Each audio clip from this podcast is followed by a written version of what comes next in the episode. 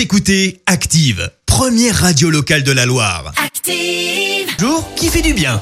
Alors ce matin, on s'intéresse à cette belle initiative du Danemark concernant les sans-abri. Mais oui, ils vont être classés parmi les personnes prioritaires de la stratégie vaccinale du pays. L'annonce a été faite ce mardi. La décision fait suite à des appels d'associations et d'élus face au risque de contamination accrue des personnes à la rue. Le pays nordique recense environ 6500 sans-abri sur son sol, euh, selon les services sociaux. Les sans-abri et les personnes socialement défavorisées, particulièrement à risque, euh, sont vaccinés dans la catégorie 5. Ceux n'entrant pas dans cette catégorie euh, seront également prioritaires par rapport à la population en général. Euh, Pour l'instant, près de 3% de la population danoise a reçu une première dose de vaccin contre le Covid, ce qui place le Danemark en tête des pays de l'Union européenne.